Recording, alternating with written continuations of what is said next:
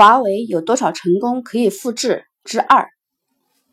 四，华为在很长时间里管理很乱，部门之间、部门内部到处打乱仗，看不出章法。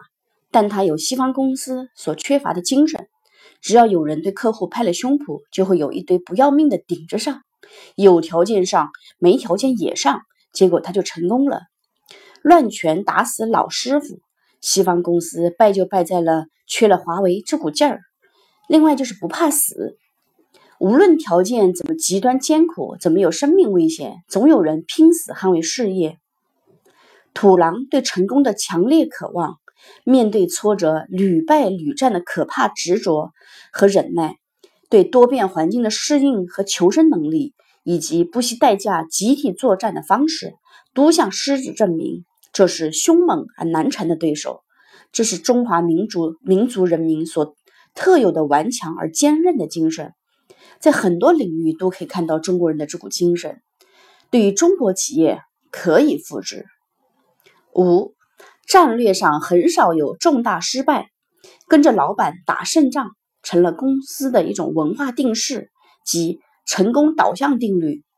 我们过去不断成功，今天和今后也一定成功。这种关于成功的群体信念是华为文化的重要支撑力量。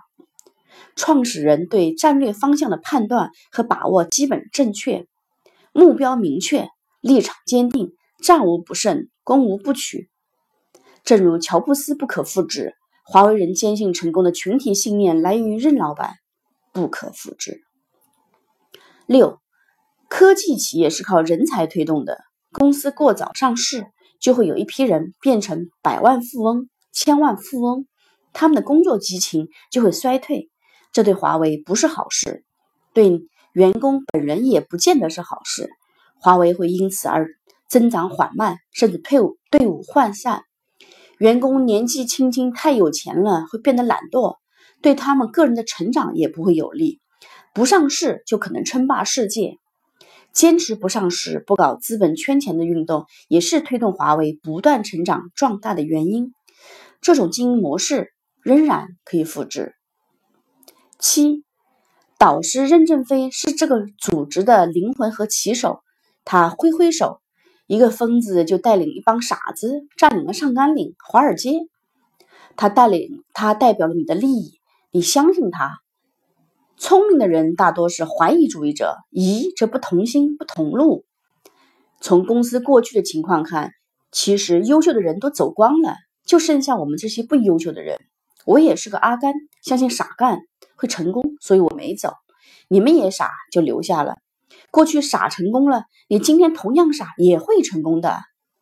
华为最大的特点就是傻，华为全体员工傻傻的被征服，对任老板绝对信任和崇拜。任老板的任正非的领袖魅力是无法复制的。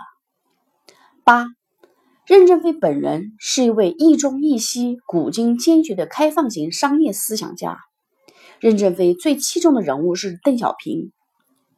他多次讲，邓小平是中国几千年历史上最伟大的改革家。邓小平思想遗产中最核心的两个字，四个字就是改革开放。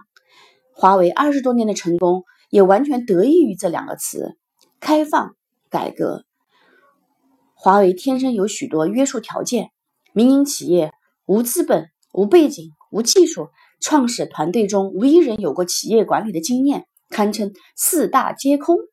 这意味着它可以无限放大组织的开放精神和进取精神。面向国际市场时，自我封闭就会被踢出游戏之外。任正非提出的要国际化，首先要换位，要学会吃气子的观点。华为一开始和西方公司是零与一百的关系，所以只能有唯一的选择：如饥似渴的学习，向外学习，走国际化之路，也是华为的成功之秘诀。秘诀。这秘诀，这种方法论也是可以复制的。